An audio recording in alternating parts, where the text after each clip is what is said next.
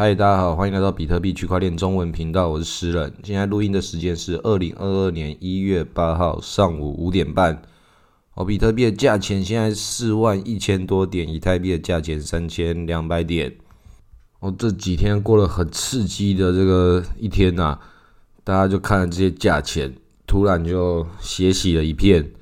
那我讲血洗，只是跟大家讲比较感觉比较舒服的讲法，因为。如果我继续讲说啊，这个还好啦，不不算什么在跌啦的话，应该今年刚加入的玩家，甚至去年加入的玩家，可能都还是没办法这么的轻松的看待这种跌幅。那我这样讲，并不是说好像诗人老神在在，觉得这个跌幅不算什么。我跟各位一样很害怕熊市啊，可是这个跌幅真的对整个大市场来说。它真的算是一个很小的一个震荡而已，但是这个震荡对我们来讲，我们就会感受到很深呐。那当然，像我这样已经几年的玩家，我就算我痛，我不代表我没有看过，我可以有心理准备。就像是冬天要来了，第一天第一次看到冬天的小朋友，会觉得哇，怎么会这么冷？然后多几次之后，你还是怕冷，但是你知道。冬天随时会来，本来就会来。Winter is coming, winter is here。那我们在区块链的世界里面继续上演这个冰与火之歌。你看这里很冷，币市这个价钱一直往下跌，到往下跌到有些人心里都很都很受寒呐。看着那个你会爆仓的那个金额，然后看保证金，看那个期货要没有钱了，要赶快去拿那个台币汇款。赶快去那个便利商店，按那个 iPhone 那个全家便利商商店那个飞米帕的那个按钮，赶快去币托里面把钱打进去，赶快充值，要不然要被爆仓的。补保证金，这种血泪的故事，我最早听到的时候，从二零一八年的时候听到有人这么做。那现在的这个时节，听起来跟当年的故事很类似，但这种时间。大家都熬过去的，现在才刚开始啊！这个熊市会很漫长的，它会慢慢的带走你身边中你看过的一些人，然后慢慢的他们就从你的生命中淡淡的消失了。那你可能会看到有些人哇，在这里都继续的存在，继续的存在，这个只是叫生存者。当然，生存的越长越大，他当然就会有他。下一个形态的样貌，所以市场是必须要熊市的，大家接受熊市，做好准备。那现在熊市还没有真正的到来，那它是不是刚开始呢？我不知道。这就像是我们之前讲的，就算是夏天到秋天的时候，天气变凉的话，它也是慢慢变凉，不会马上就是诶，过了中秋节之后，你就是每一天都是。冷的没有一天热的，一定还是会有秋老虎嘛？就连那个前几年我都还记得，某一年的冬至的时候，那个太阳大太阳晒的，所有人都还是穿短袖，这种暖冬还是存在的嘛？我们现在到底是在暖冬，还是这个刚开始的一个初熊？这个是不可能有人有办法跟你说得清的，因为我们每一次所遇到的未来，它都是没有人经历过的未来。所有人都只能用过去的历史跟你去猜测，去想想未来可能会怎么样。那以前发生过什么事？以前如果发生最严重的事情、最可怕的一次，所有人全部灭绝的这个，我们就可以想象一下，最可怕的什么？就是彗星撞地球，连恐龙都死掉了。你以为我们要讲的是那个金融海啸，二零零八年或什么的？我们要讲真正的所有人全部都死掉，就是彗星撞地球这个等级。那大家可以去看那个 Netflix 的《Don't Look Up》，比奥纳多演的，我觉得蛮好看的，蛮好笑的。因为人类世界就是这么疯狂。其实，在我们这个现代社会，光是像我这样子做内容创作、录 Podcast 的人，或者是其他的各个领域，反正流量密码这件事情，它重塑你这个人的这个存在，因为它让你跟相关的资讯的互相流通的人。这概念是交互影响的，作者会成为这个听众阅览者所心中所希望的那个样子。相反的，反过来，这都是一种这个环境与环境之中相互驯化的过程。这件事情其实是蛮可怕的，与人做连结这件事情是有很高度风险的，尤其在我们这个现代这么开始大家既冷漠但是又热情的一种荒谬的社会，因为每个人跟每个人距离都靠很近，像台北这么拥挤的都市，谁跟谁在哪个地方一下子不小心遇到，这个圈子会越来越小，但其实这个人口是一直往下集中，然后变得量体很大。但是为什么我还觉得这个奇怪？为什么到处都遇到认识的人？那是因为这种人类社会已经好几年前就开始往这种部落化的方向前进了。其实没有什么东西是真正的按照我们以为的这种法律规则啊，或这个制度进行。因为光我们从政府开始，它就不一定是可以合法的。因为光是现在我们中华民国政府就不承认自己是一个合法政权。这是一个大家觉得很合理的事情，甚至都习以为常的。但这个台湾的社会不也是这么很合理的往下运作，变成 GDP，甚至已经到了十几大。这个看起来哇，大家觉得真的假的？台湾以前有这么强吗？好像超过我们的印象的。这个大家的这个民族情绪都很高，像是那个奥运金牌，还有这个台积电护国神山，中国前五百大第一名就是我们的。台湾集体电路，那个轮班救台湾，所以这种产业模式跟这个人类社会的这种分工，它自然也会有变成往这种群体化、社群化的方向前进，都会有那个学校有学校文化，那个学校产出的这些学生，他属于哪一种工厂需要的能力？当然，我们这样讲看起来好像很左派，好像要批评。其实现代社会跟现代教育，其实也是给很多人这个相对越来越合理，然后有计划性的自由。这其实慢慢的，大家找出一个很好的一个对话方式。但是这种对话方式，它也是会被演算法、被这个网站各种地方，它去帮你分门别类，把这个社群化的方式，要制造流量密码的话，就是要制造这种争议性跟仇恨性的言论。要是你太平铺直述的讲一些很合理的内容，它其实不会带来这个比较大范围的一个效应。那这种事情，我们换到加密货币的世界里面来的时候，你很有可能就是必须要去 follow 这种极端性的内容，你才可以得到最前沿那一点一点的消息。那我自己在这个社群之中，我会讲出一些我自己觉得很激进，觉得这种操作买下去很合理，就应该要涨的。有时候我会讲，那我讲的时候不代表我都会中，但是最近几次应该讲确实是不少次，比如说前几天讲那个 NFT Noodle，因为它是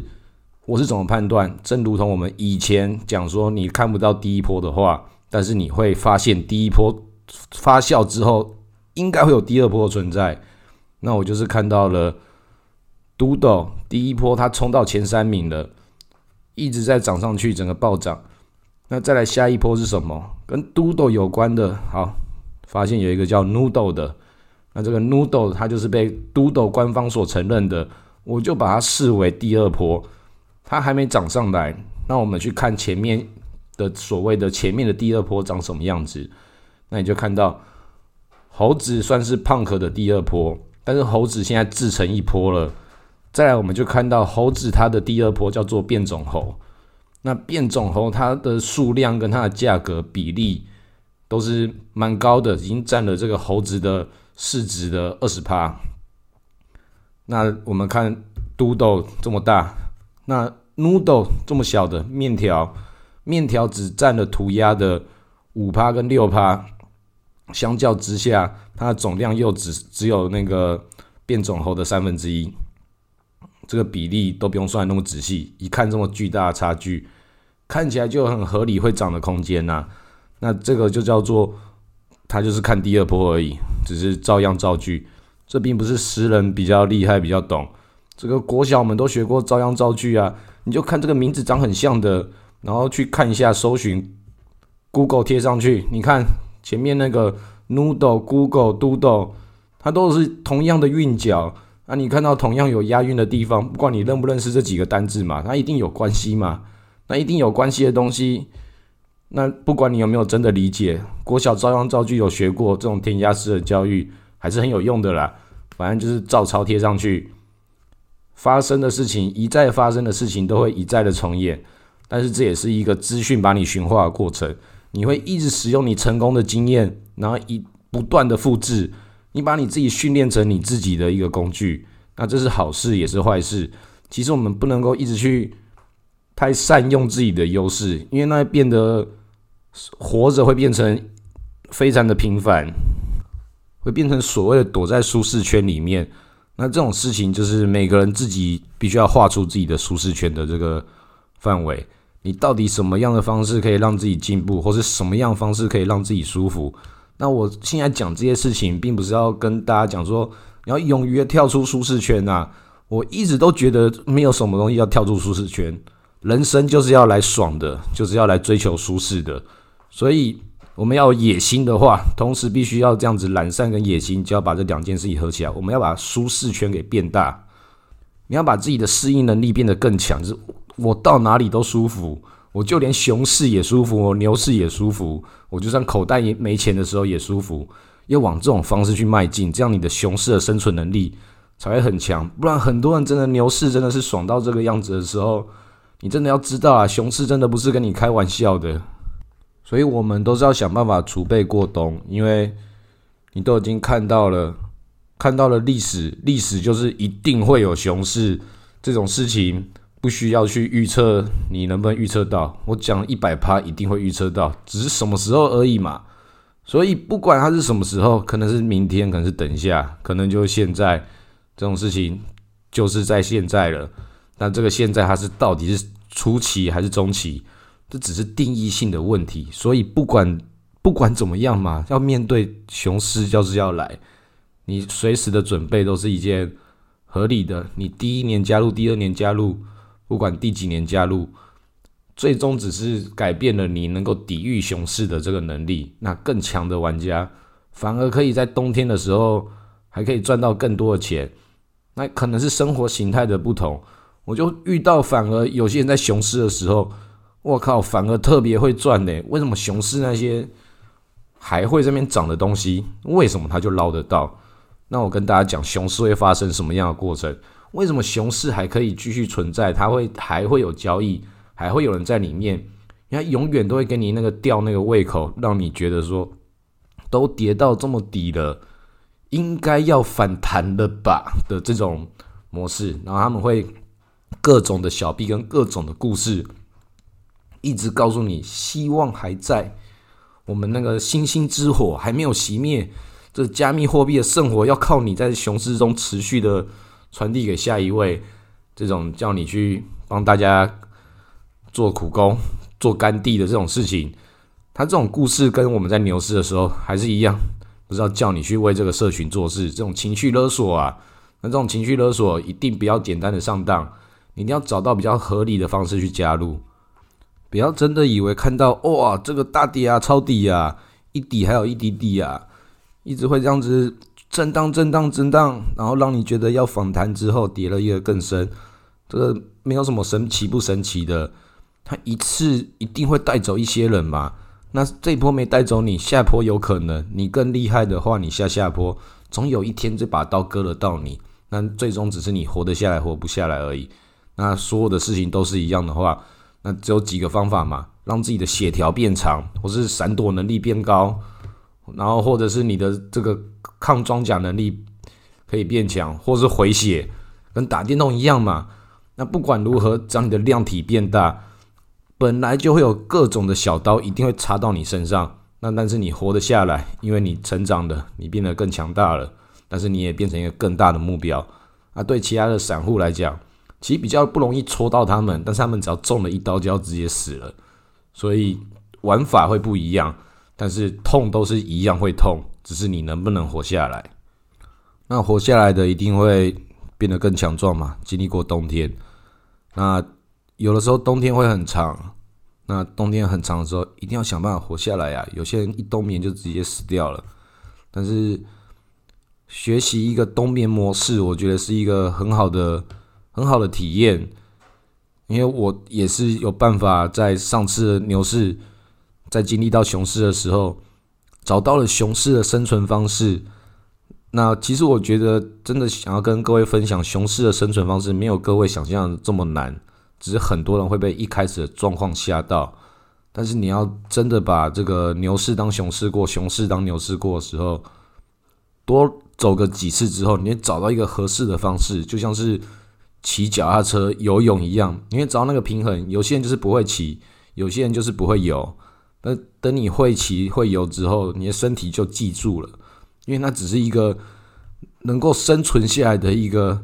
结构而已。那这件事情我们之后可以慢慢说，因为我搞不好我们熊市很漫长啊，大家这个过好做长牛的准备已经做完了，因为牛市要结束了，牛年接下来过长熊的准备是很有可能的。这个准备好你自己，不，我们不一定会遇到，但是我们遇到的时候，我们知道怎么做，或者是真的遇到的时候，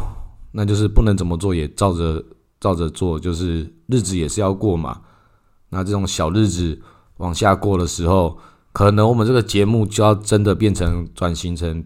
看电影的频道，因为熊市其实真的没有什么东西好讲的。很多人以为会有很多东西可以讲，其实根本就没有。除了在讲电影啊、讲吃喝啊这种事情，它会在熊市的第一个阶段的时候出现，那个时候一定要好好吸收这些资讯。因为你看这些人如何过日子，如何懂生活，如何享受的，但是再来就看这些人，他们到什么时候会在群组之中声音越来越小声，越来越少发吃日本料理啊，或者去哪里按摩那个脚底按摩的各种这种新闻越来越少之后，你就知道熊市的那个每一期的熊市到哪个状态，然后再来在发生的。某些某个币暴涨的时候，有些人还会问，到后来会很多人连问都懒得问的，因为他知道这个东西是我赌不到的。那就算你可以赌到又怎样？你一定在前面已经不知道被套多少了，怎么可能会有人在这种时候看到这个币都已经熊多久了？熊了半年了，你看到这个市值，这个币，而且常常就是在暴涨一下，给你一个希望之后，马上回跌。然后一直持续的告诉你，只要你继续相信，Hold 就有希望。那这件事情讲的都是真的啦，但这种结构还是要以比特币为主，因为那些小币他们拉了周期，那是很荒谬的。这种招它没办法一直使用，因为毕竟来说，这种也算是一种后金补前金的一个庞氏骗局。但是这个庞氏骗局并不是我在说这个以太坊的不是，而是以太坊它本来就是为了现代金融而搭建的一个服务，它确实有它科技性的合理的地方，但它确实也把这个旧有世界的一些比较不好的事情带进来这个新的世界，但它不会把我们的比特币给带坏，大家放心，因为比特币就是比特币，它就只是一个去中心化的一个货币交换系统。那人类想把它当做数位黄金，还是当做一个货币来使用，或者当做一个什么东西？比特币是中性的，所以以太币的那些搭配着现代印钞票这种爱怎么印就怎么印，各种故事让他讲的这个金融的金融故事，他可以继续说下去，人们也会继续相信他。但是你到熊市的时候，你会发现只有比特币，它才是合理的。其他的东西，当这个现代金融主力已经没办法在里面啃到骨头的时候，他们就要换另外一道菜，把另外一批的鱼肉拿到这个桌子上来，